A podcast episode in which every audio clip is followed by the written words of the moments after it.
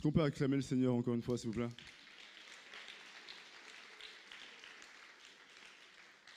Je suis désolé de vous déranger, mais est-ce que vous pouvez vous lever avec moi encore une dernière fois? Juste avant que je prie. Parce que je te remercie d'avoir euh, acclamé ton voisin, mais je te demande s'il te plaît d'acclamer le Seigneur des Seigneurs, le Roi des Rois. Est-ce que tu peux acclamer Jésus, s'il te plaît?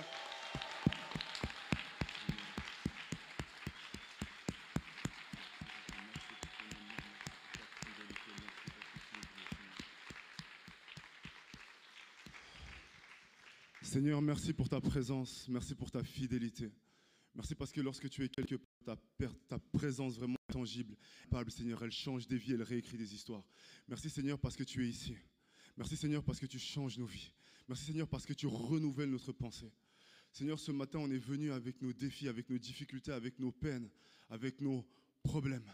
Et quelquefois, sur les trônes de nos cœurs, Seigneur, il y a tellement de choses qui ne devraient pas être là, Seigneur. On court après l'argent, on court après l'attention des autres, on court après une meilleure position, après une meilleure vie, Seigneur, et on t'oublie. Mais ce matin, Seigneur, on veut t'inviter à venir régner sur les trônes de nos cœurs. On veut que tu amènes ta vie, que tu amènes ta joie, que tu amènes ton bonheur, que tu amènes ta réalité, ton miraculeux. Seigneur, on croit en toi, on ne croit pas à une religion, on croit à une relation vivante et puissante avec le Dieu Tout-Puissant. On veut te demander, viens changer nos vies et que ne soit plus jamais pareil dans le nom de Jésus. C'est par des acclamations que nous te disons disons Amen.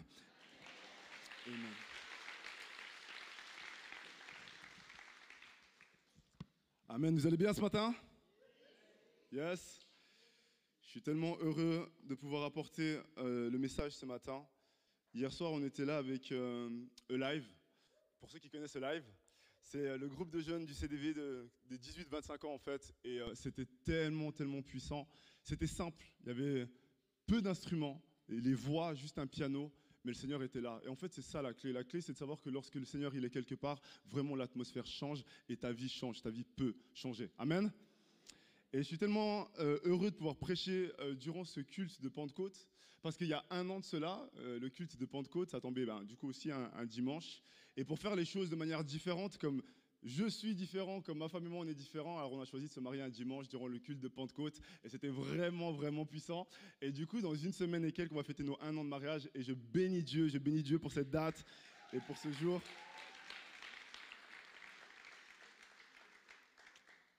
Et vraiment, vous savez, la, Pentecôte, c'est tellement profond parce que, en fait, c'est le, le couronnement quasiment de, de l'œuvre du Christ, en fait, de cet amour inconditionnel que Dieu a pour toi, que Dieu a pour moi, parce que le Seigneur, en fait, il est sur la terre, donc il vit son ministère.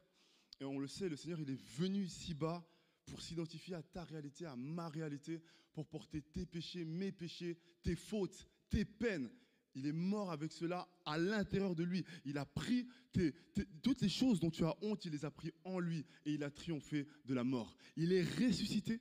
Il est venu sur la terre encore après la résurrection, enseigner ses disciples. Et il a dit ensuite, il est préférable que je m'en aille. Il est préférable que je vous laisse pour que le Saint-Esprit vienne et demeure en vous. Amen. Le Saint-Esprit, c'est Dieu qui vient habiter à l'intérieur de toi, qui vient te donner la vision et la direction. Et vous savez, dans ce chemin justement pour arriver à Pentecôte, il y a, une terminologie qui a été euh, créée, en fait, c'est un nom qui a été donné à tout ce processus de souffrance que Jésus a vécu, qu'on a appelé la passion. La passion du Christ. Il y en a des qui ont vu le film de Mel Gibson, La passion du Christ. Et en fait, c'est, c'est un, un, moment de l'histoire de la vie de Jésus qui nous touche très profondément parce qu'on voit à quel point le Seigneur a subi pour nous. Et en fait, il y a un verset dans Luc, au chapitre 22, qui m'interpelle tellement. Et je vais lire ce verset ensuite, je vais rentrer dans le message. Luc, chapitre 22, verset 39 à 46. Le verset peut s'afficher, ouais, merci. Et voilà ce que la Bible dit. Puis étant sorti, il alla selon sa coutume au mont des Oliviers. Ses disciples le suivirent. Arrivé sur place, il leur dit Priez pour ne pas entrer en tentation. Donc c'est Jésus qui parle. Puis il s'éloigna d'eux à la distance d'un jet de pierre environ. Et s'étant mis à genoux, il pria Père, si tu voulais éloigner de moi cette coupe, ce qu'il est en train de demander à Dieu, c'est si c'est possible de faire autrement que de mourir à la croix. Toutefois, que ma volonté ne se fasse pas, mais la tienne. Alors un ange lui apparut du ciel pour le fortifier. Saisi d'angoisse, Jésus priait avec plus d'insistance et sa sueur devint comme des grumeaux de sang qui tombaient à terre. Après avoir prié, il se leva et alla vers ses disciples qu'il trouva endormis à cause de la tristesse qui les accablait. Il leur dit, pourquoi dormez-vous? Levez-vous et priez afin de ne pas tomber en tentation. Ce verset me touche tellement, il est tellement profond. Le Seigneur, il est saisi d'angoisse alors qu'il est venu sur terre pour cette mission exacte. L'angoisse est telle qu'il ne transpire plus des sueurs d'eau, mais des grumeaux de sang. Parce qu'il sait ce qu'il attend et il ne mérite pas cela, parce que ce n'est pas ses fautes, ce n'est pas ses péchés. Et en fait, le but de mon message aujourd'hui, c'est de vous faire comprendre que cette passion du Christ, elle n'a pas commencé au moment juste avant la croix, elle a commencé bien avant. En fait, le titre de mon message aujourd'hui, c'est quelle est ta passion? Pose la question à deux personnes autour de toi, quelle est ta passion? Regarde deux personnes et pose la, question, quelle est ta passion? Quelle est ta passion? Savez, dans la vie, quand vous grandissez à l'école, on vous pose cette question. À l'école, on vous pose la question, quelle est ta passion? Tes parents te posent la question, est-ce que tu n'as pas une passion? Les gens te posent ces questions-là. Et j'ai remarqué en fait que selon les périodes de vie dans lesquelles tu es, tu réponds des choses différentes. Moi, à l'âge de 12 ans, j'étais passionné de foot. À l'âge de 14 ans, j'étais passionné de danse. Environ vers 15-16 ans, j'aimais beaucoup le basket. 17 ans, j'étais passionné des filles. Et ensuite, j'ai rencontré Jésus et je suis devenu passionné de l'Église. En tout cas, c'était ma, ma manière de concevoir la notion de passion. Et si je poserais la question ce matin aux gens, quelle est ta passion? Il y en a des qui diraient, moi, ma passion, c'est l'architecture. D'autres qui me diraient, moi, ma passion, c'est les voitures. Moi, ma passion, c'est justement peut-être la louange. Et moi, ça m'allait très bien, cette définition. C'était ça, c'était mes passions. Et ensuite, lorsque j'ai commencé à, à, creuser, en fait, cette terminologie, à creuser ce mot, à observer ce que ça voulait vraiment dire, moi qui pensais être passionné de foot, par exemple, j'ai réalisé qu'en fait, hmm, j'étais pas si passionné que ça. J'ai entendu parler d'un gars qui s'appelle Cristiano Ronaldo, je ne sais pas si vous le connaissez, il est un petit peu connu. Et les gens disent de lui que le jour de l'entraînement, lui, il va à l'entraînement avant, il va à l'entraînement en même temps que ses coéquipiers et il reste à l'entraînement après. C'est quel niveau de passion? Moi, je faisais du foot, quand il pleuvait, ah, j'étais plus si passionné que ça. Quand il neigeait, il faut même pas compter sur moi. Grêle, c'est terminé, je suis rentré au pays. Et le truc, c'est que ma passion dépendait des intempéries ou des circonstances. Parce qu'en fait, ce n'était pas vraiment une passion. En fait, c'était un hobby. Et la passion, c'est tellement important dans la vie, mais si tu ne sais pas le définir, en fait, ce que tu appelles passion, c'est un hobby. Et le hobby ne produit pas le même résultat. Et en fait, euh, c'est comme quand tu parles de la foi et tu parles avec tes collègues ou avec des gens, il y en a des qui te disent Ah, toi, tu es chrétien, moi aussi, je suis chrétien, moi aussi, j'ai fait ma confirmation, etc. Après, tu leur poses la question Est-ce que tu pries? Est-ce que tu jeûnes? Est-ce que. Ah, non, non, non, mais moi, je ne suis pas comme toi, je ne suis pas autant que toi. Mais c'est parce qu'en fait, leur passion pour Christ, c'est plutôt un hobby. J'aime bien cette idée de j'aime Jésus, mais il n'y a pas une réelle passion. Et du coup, ça commence à m'interpeller. Pourquoi il y a un tel décalage? Pourquoi moi, je vais au foot une fois par semaine et je ne deviens pas un grand footballeur et quelqu'un devient un grand footballeur. C'est parce que dans la définition même du mot passion, qui vient du latin patio, du grec pathos, le terme signifie en vérité souffrance. Une passion, c'est une souffrance. C'est un amour tel que tu es à même de souffrir pour cette chose. Jésus-Christ, qui était tellement passionné des gens, tellement passionné de toi, tellement passionné de moi, a été à même de souffrir pour nous. Amen. La passion n'est pas un hobby. Certaines personnes sont mariées, ne comprennent pas pourquoi ça ne joue pas. C'est parce que tu n'es pas passionné de ton couple. C'est un hobby. Tu vas au travail et ça ne joue pas, c'est parce que c'est un hobby, ce n'est pas une passion. Et j'ai envie de parler de cela ce matin. J'ai envie de parler de ces éléments clés dans la vie chrétienne et j'ai surtout envie de creuser la notion de passion. Parce que tu sais, lorsque tu deviens chrétien, il y a vraiment trois mots que tu, vas entendre toute ta vie chrétienne. Les chrétiens sont fans de ça, c'est extraordinaire. Ils sont fans de ça, la plupart ne comprennent pas ce que c'est, mais ils en parlent tout le temps. Le premier mot, c'est l'appel. Dès que tu deviens chrétien, tout le monde te pose la question est-ce que tu as trouvé ton appel? Est-ce que tu sais c'est quoi ton appel? Ah, mais tu jamais lu un livre sur ton appel? Il te dit ça comme si tu étais né et que sur ta tête, il y avait un code barre, c'était marqué c'est quoi ton appel? Et, si tu trouves pas ton appel, c'est compliqué. Ah, mais ça fait 10 ans que tu es dans l'église, tu connais pas ton appel, c'est, je sais pas si tu vas au paradis, tu vois. Et c'est vraiment compliqué.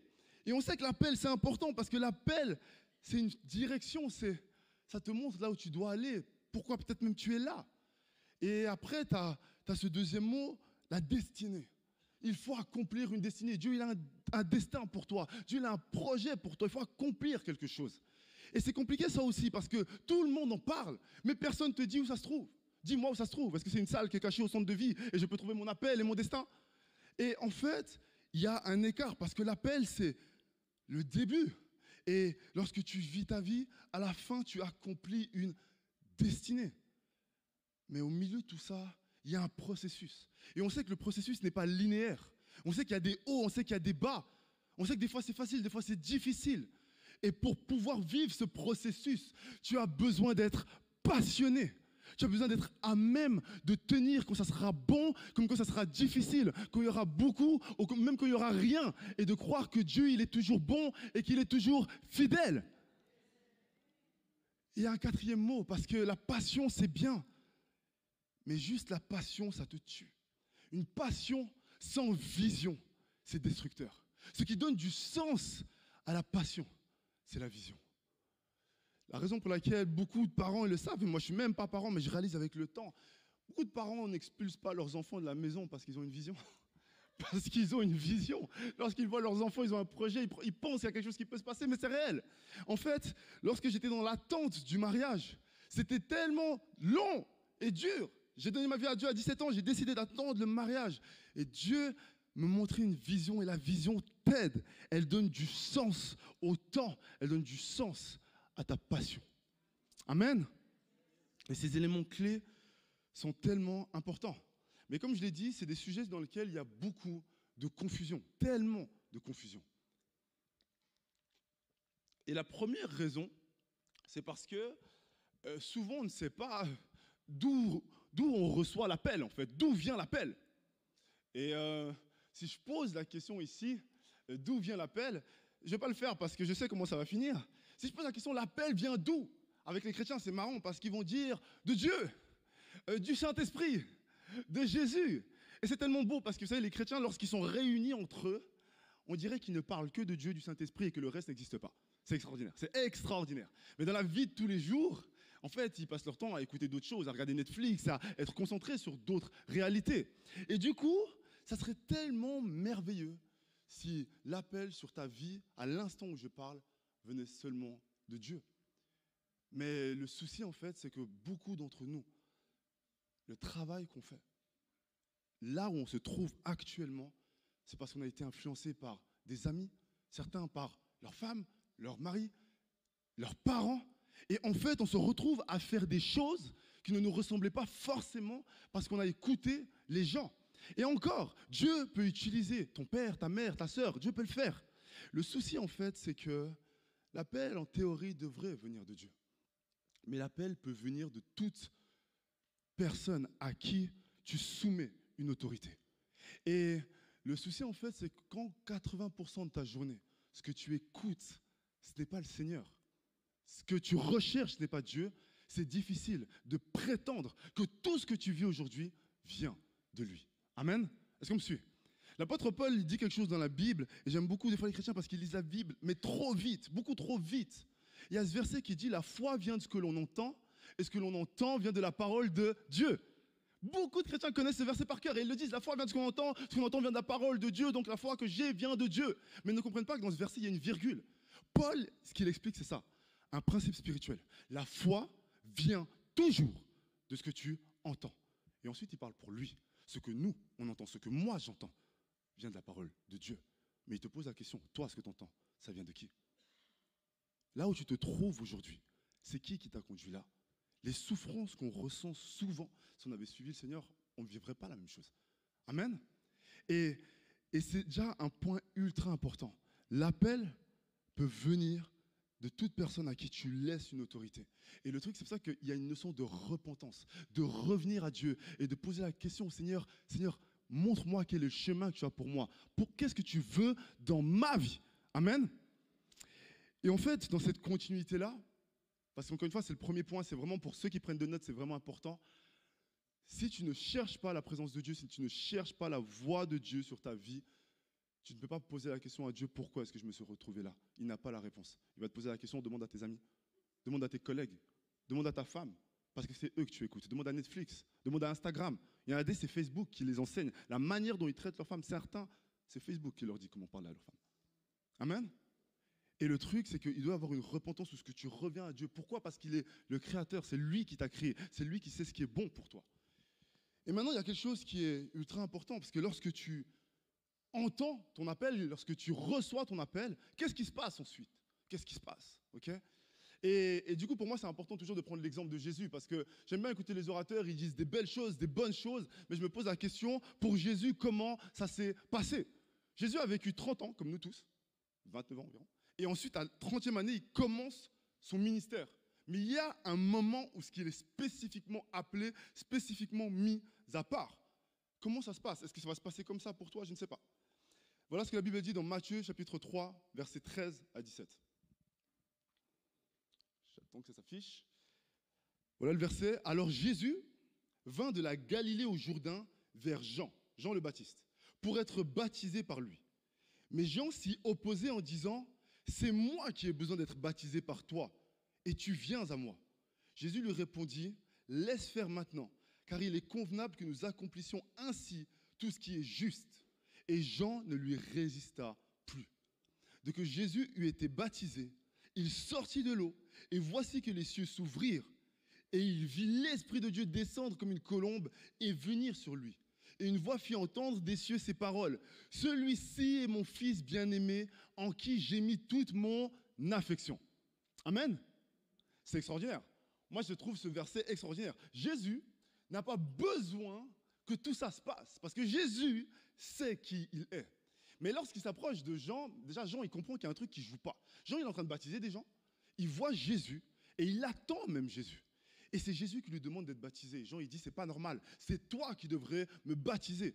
Mais Jésus lui dit, chute, il est convenable de faire cela afin d'accomplir tout ce qui est juste. Pourquoi? Je suis le chemin, la vérité, la vie. C'est moi qui leur donne quel est le modèle à suivre. Amen.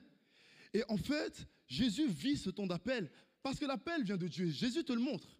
Et c'est vraiment puissant parce que Dieu déclare quelque chose de puissant. Dieu déclare que c'est mon fils bien-aimé en qui j'ai mis toute mon affection. Dieu fait une distinction. Il n'est pas comme vous. Il n'est pas un prophète, il n'est pas un bon enseignant, il n'est pas juste quelqu'un qui est là pour marquer l'histoire. Il est mon fils. Amen. Dans une autre version, ça continue en disant écoutez-le. Et donc ça veut dire qu'il y a une distinction. Et j'ai trouvé ce verset tellement puissant et je me suis posé la question, ok, bon, Jésus vit ça, il vit ça, Jésus, mais qu'est-ce qui se passe après? Parce que concrètement, si moi je vis ça, je m'imagine un scénar, parce que Dieu vient, Dieu te parle, et maintenant tout est clair. Quand j'ai rencontré mon ami Harris, on avait 17 ans, et on était au lycée ensemble. Il jouait à Xamax, c'était un excellent footballeur, et en même temps un excellent orateur. Et il n'arrêtait pas de se poser la question, il était torturé pendant des mois, qu'est-ce que je dois faire? Est-ce que je dois continuer ma carrière de footballeur, ou est-ce que je dois servir Dieu à fond? Et il se posait cette question. Et je m'imagine Harris à 17 ans, si le ciel s'était ouvert pendant l'entraînement, et si une colombe était descendue, et le Seigneur avait dit, Harris, je vais faire de toi un grand footballeur, et tu vas jouer au Real Madrid. Et ça aurait été tellement plus simple. Ça aurait changé sa vie. Il se serait dit, ok, c'est bon, je sais ce que j'ai à faire. Vous savez, c'est extraordinaire parce que c'est ce qu'on a envie de vivre. Et si ça se passe, ma question, c'est qu'est-ce qui se passe ensuite? Comme bon chrétien, forcément, on va peut-être prier, peut-être même sur le terrain, il va tomber à genoux, il va prier, il va dire, oh Seigneur, tu es bon. Il va venir à l'église, il va faire une offrande extraordinaire. Et ensuite, vous savez ce qui va se passer? Il va commencer à avoir des hautes attentes. Chaque jour, il va commencer à regarder dans la boîte aux lettres, est-ce qu'il n'y a pas une lettre du Real Madrid? Il va commencer à aller à chaque match, à se poser la question, est-ce qu'il n'y a pas un sélectionneur qui est là? Et si ça ne se passe pas rapidement comme prévu, il y aura une profonde déception. Et lorsque l'entraîneur va mal te parler et va te dire que tu ne joues pas, tu vas dire tu ne sais pas qui je suis. C'est ce que beaucoup de chrétiens vivent. Beaucoup de chrétiens deviennent des addicts aux conférences chrétiennes. Pourquoi? Si tu as déjà vécu une bonne conférence chrétienne, tu sais que quand tu vas à la louange extraordinaire, l'orateur, au bout d'un moment, il prie pour toi, il met sa main sur ta tête, il te dit, tu vas devenir un évangéliste puissant. Le lundi, tu vas au travail, tu veux que les gens ils comprennent que la gloire de Dieu est sur moi. Et en fait, tu continues à vivre et les mêmes problèmes sont là et tu pètes un câble. Et en fait, tu te réjouis de la prochaine conférence chrétienne parce que tu n'as sûrement pas reçu toute ta prophétie. Il faut que les gens sachent qui tu es. Amen et tu pars dans un chemin compliqué. Pourquoi ça se passe ainsi? Pourquoi ça se passe ainsi? C'est parce que lorsqu'on reçoit l'appel, on veut que tout change en fait, mais on ne comprend pas qu'il y a un processus, il y a un chemin. Et Jésus, à l'instant où il reçoit son appel, le verset que j'ai lu, à l'instant où il reçoit, je me pose la question, qu'est-ce qui s'est passé? Est-ce qu'il a fait une fête? Avec ses disciples, avec sa famille, je ne sais pas, n'hésitez pas encore là les disciples avec sa famille pour dire que bon les gars, maintenant c'est clair et net, je n'étais pas sûr, mais là je suis pas comme vous en fait. Moi je suis le fils de Dieu. Je me suis posé la question. Mais le verset d'après direct, Matthieu 4, verset 1 dit cela. Alors Jésus, directement après, fut amené par l'esprit dans le désert pour être tenté par le diable. 40 jours sans manger, sans boire, va dans le désert. Comment c'est possible? Le Seigneur vient le Seigneur te parle, le Seigneur dit que tu es différent, et ensuite il t'envoie dans le désert 40 jours. Où est la récompense? Je ne comprends pas. Pourquoi? On aime tellement la facilité, on aimerait tellement savoir qui est-ce qu'on doit être dans 30 ans. Et ensuite, on va attendre et ça va se passer, ça va nous tomber dessus et on va devenir ces personnes. Mais on n'est pas éprouvé on n'est pas défié et on n'est pas en train de prouver si notre cœur est juste et au bon endroit. Et c'est ça qui développe la passion, qui montre que j'ai un amour tel pour cette mission que tu m'as confiée, Seigneur, que je vais te suivre dans les bons comme dans les mauvais moments. Le Seigneur a reçu cette confirmation et il a été tenté, il a été tenté pour nous démontrer que son cœur était juste. Après cela, le Seigneur était dans des maisons il y avait des prostituées, il y avait des gens de mauvaise vie, mais le Seigneur savait pourquoi il était là. J'entends tellement de chrétiens qui me disent que oh, la raison pour laquelle je suis avec des amis qui font des choses bizarres, qui dealent, qui fument, c'est parce que je veux avoir un impact sur eux. Mais tu n'es jamais allé dans le désert, tu n'es jamais été éprouvé. Et je revois ces amis trois mois, six mois après, eux-mêmes sentent le cannabis. Eux-mêmes sentent l'alcool. Ils veulent impacter sans avoir été transformés, sans avoir été éprouvés. Amen. La passion est ce qui démontre la qualité de ton cœur et de tes intentions. Est-ce qu'on me suit? Amen. Et c'est tellement, tellement essentiel de ne pas courir après les raccourcis. Certaines personnes demandent au Seigneur, je veux un nouveau travail, je veux un nouveau travail. Et le Seigneur te dit, comment tu veux que je te donne un nouveau travail? Déjà dans celui que je te donne, c'est un hobby. Tu ne travailles qu'à moitié. La majorité du temps, tu es sur ton téléphone. Certaines personnes disent, je veux me marier. Ils sont en couple directement, sur Instagram. Ils likent toutes les filles qui ne sont pas leurs copines. Le Seigneur ne peut pas te donner ces choses quand il ne voit pas que ton cœur est juste. Amen. Les gens disent que, oh, Seigneur, si tu me bénis plus financièrement, je ferai de grandes choses pour toi. Tu ne donnes déjà pas ta dîme. Tu ne donnes déjà pas ta dîme. Lorsque les gens sont en difficulté autour de toi, tu ne les aides pas. Je sais que c'est défiant, mais le Seigneur doit éprouver ton cœur. Pour plus, le Seigneur a besoin de voir ta passion. Amen. C'est tellement, tellement essentiel.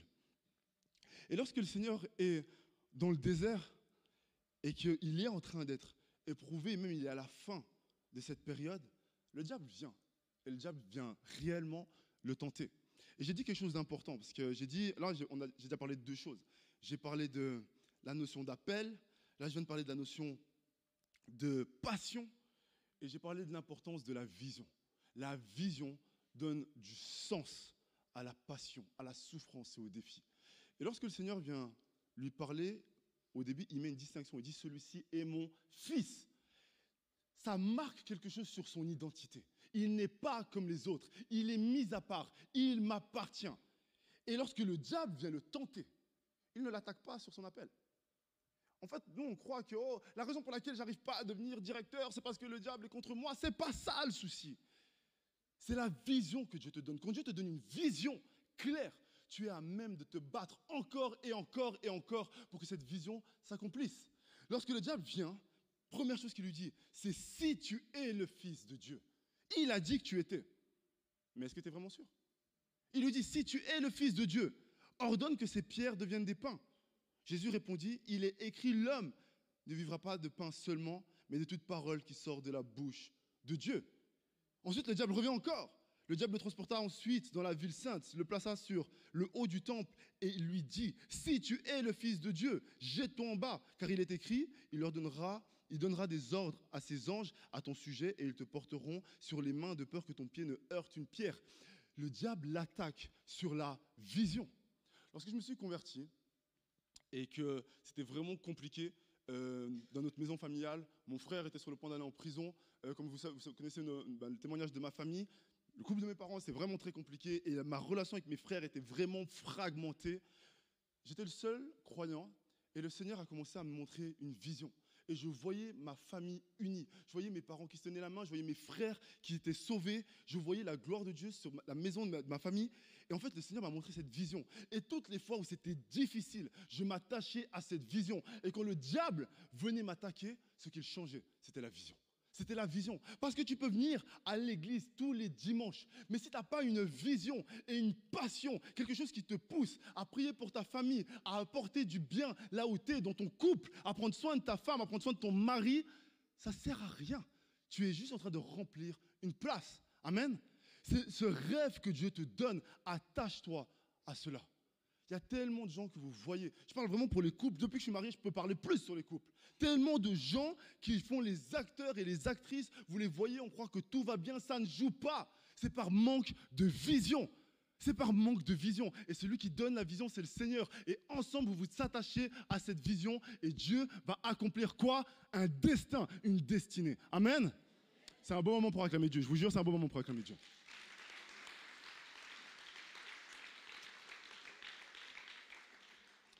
C'est tellement essentiel parce que sinon tu vas venir à l'église, tu vas seulement entendre ces concepts et en fait ils ne feront pas sens dans ta réalité. Ils ne feront pas sens dans ta réalité.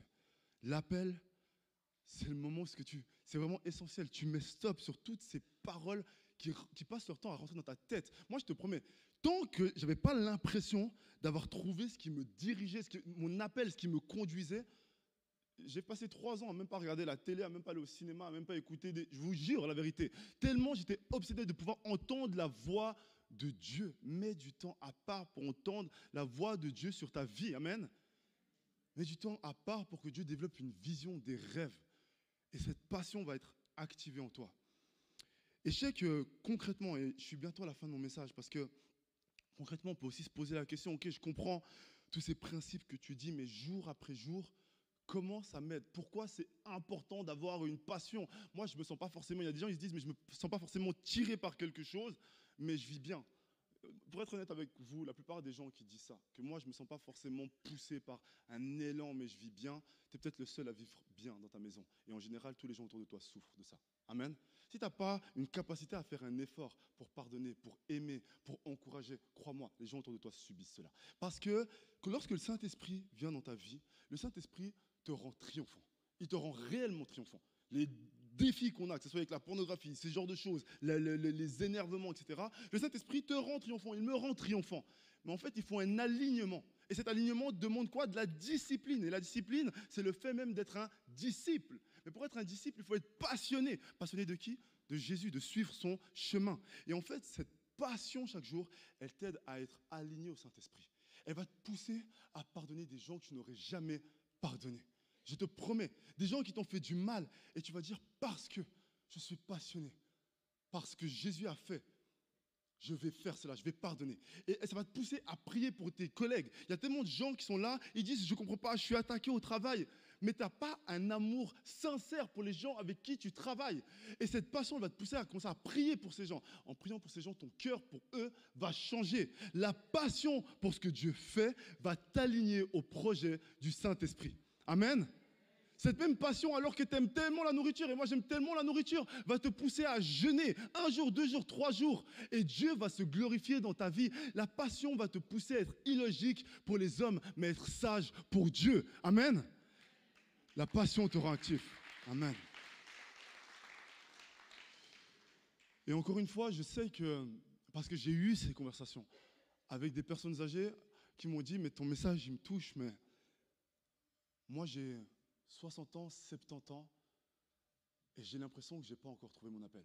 Est-ce que je peux demander au pianiste de venir m'accompagner, s'il vous plaît? Et euh, je parle je parlais avec ces gens, et ils me disaient, j'ai 60 ans, 70 ans, j'ai pas l'impression d'avoir trouvé mon appel.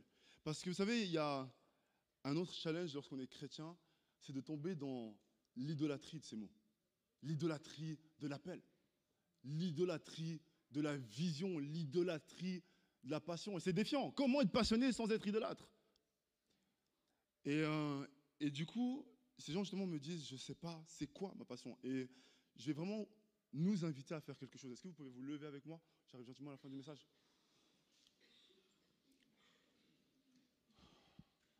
Et j'aimerais poser une question.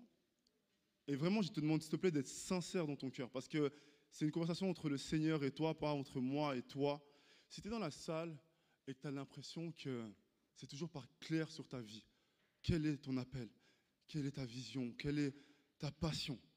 Est-ce que là où tu es, est-ce que tu peux lever la main, s'il te plaît? Vraiment, c'est entre toi et Dieu. S'il te plaît, lève la main là où tu es. Parce que je sais que ça fait du monde, je sais que ça fait du monde. Et je vais te donner un conseil que j'aurais tellement voulu qu'on me donne lorsque je me suis converti. Tellement voulu qu'on me donne ça. Si tu sais pas c'est quoi toi, ton appel et que tu te poses la question, est-ce que je fais le bon métier? Est-ce que, est que je suis au bon endroit? Est-ce que je devrais être plombier plutôt que si? Est-ce que je devrais... Je vais te dire que ton appel ne se trouve pas dans ton boulot. Le boulot, c'est ce que tu fais pour pouvoir aux besoins de ta famille. Ok? Et beaucoup d'entre nous, en fait, on se pose la question tout le temps, est-ce que je dois changer de boulot, changer de... Ça, c'est parce que tu n'as pas trouvé ton appel, ok? Et la chose la plus simple pour trouver son appel, c'est d'arrêter de chercher dans des livres, dans des conférences, dans des prédicateurs YouTube. Tu vas faire une chose. Ils font ça dans le trading. Moi, je suis pas bon dans le trading, mais ils font ça dans le trading. Quand tu es nul dans le trading, tu choisis le meilleur gars que tu apprécies et ils disent tu copies sa position. Tu fais copier, coller. Tout ce qu'il achète, tu achètes. Tout ce qu'il vend, tu vends. Tu fais comme lui. Et je vais te dire de faire quelque chose. Tu vas copier, coller la passion de Jésus. Jésus était passionné des gens. Et en copiant, coller la passion de Jésus, tu ne pourras jamais te tromper. En pardonnant ta soeur, ton frère, ta femme, ton mari, tu pourras jamais te tromper. Lorsque tu as envie de t'énerver, d'insulter les gens en te disant que qu'est-ce que Jésus ferait? Et en agissant différemment, tu ne pourras jamais te tromper. Lorsque quelqu'un autour de toi et qu'il souffre et qu'il est seul et qu'il est blessé et que tu te mets à prier pour cette personne, tu ne pourras jamais te tromper. La raison pour laquelle tu te trompes, c'est parce que tu essayes de te trouver toi-même. Mais tu n'as pas besoin de te trouver toi-même, tu as besoin de trouver Jésus. Amen. Tu as besoin de trouver Jésus. Il est mort pour nous. Et il a dit, je suis le chemin, la vérité et la vie. Il n'a jamais dit, je suis un prophète. Il n'a jamais dit, je suis une personne historique. Je suis là pour marquer l'histoire. Il a dit, je suis le chemin. Je suis la vérité. Je suis la vie. La seule chose que tu as à faire, c'est être passionné des choses qui le passionnent et de haïr les choses qu'il haït. Et ta vie va être transformée à tout jamais. Amen. Est-ce que là où tu es, tu peux fermer les yeux? Seigneur Jésus-Christ, Père Saint, je te bénis pour ta présence. Je te bénis pour ton amour. Je te bénis pour ta réalité et ta tangibilité. Papa, tous ici, en vérité, on a besoin de toi. Même ceux qui n'ont pas levé la main. Parce que c'est sympa, même si on est passionné de sport pour de vrai et qu'on est à même de souffrir pour le sport, ça ne suffira pas. Parce que la vraie passion, c'est celle qui change la vie, notre vie et la vie des gens autour de nous. Tous au-dedans de nous, on a un désir de laisser un monde meilleur.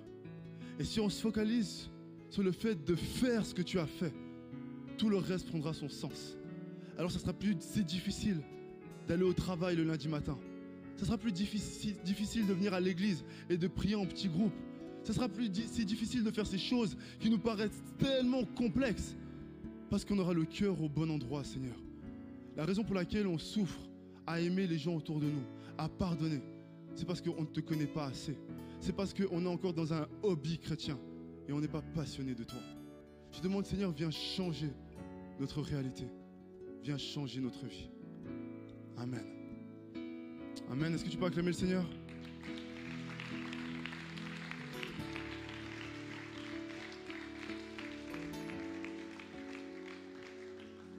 Alors que le groupe de louange va prendre un chant, on est vraiment ce dimanche de la Pentecôte Et je fais vraiment une invitation pour, euh, pour toi si tu n'as si tu n'as jamais en fait reçu le baptême du Saint-Esprit, si tu n'as jamais été rempli du Saint-Esprit, je t'invite là où tu es à sortir des rangs et à venir devant. On va prier pour toi. Si tu es souffrant également dans ton corps, on croit que le Seigneur peut et veut te guérir ce matin. Et je t'invite vraiment maintenant, alors que je parle, à sortir des rangs et à approcher ici. Et on va prier pour toi avec les équipiers de prière. Et de même, si tu as besoin de revenir au Seigneur, si tu as besoin que ce feu pour Dieu, cette passion de Dieu revienne dans ta vie, sors des rangs, viens devant et on va prier avec toi. Dans le nom de Jésus. Amen. Je t'invite maintenant à venir. Vraiment, on ne regarde ni à gauche ni à droite. C'est pas ton voisin qui va changer ta vie, c'est le Seigneur. Amen.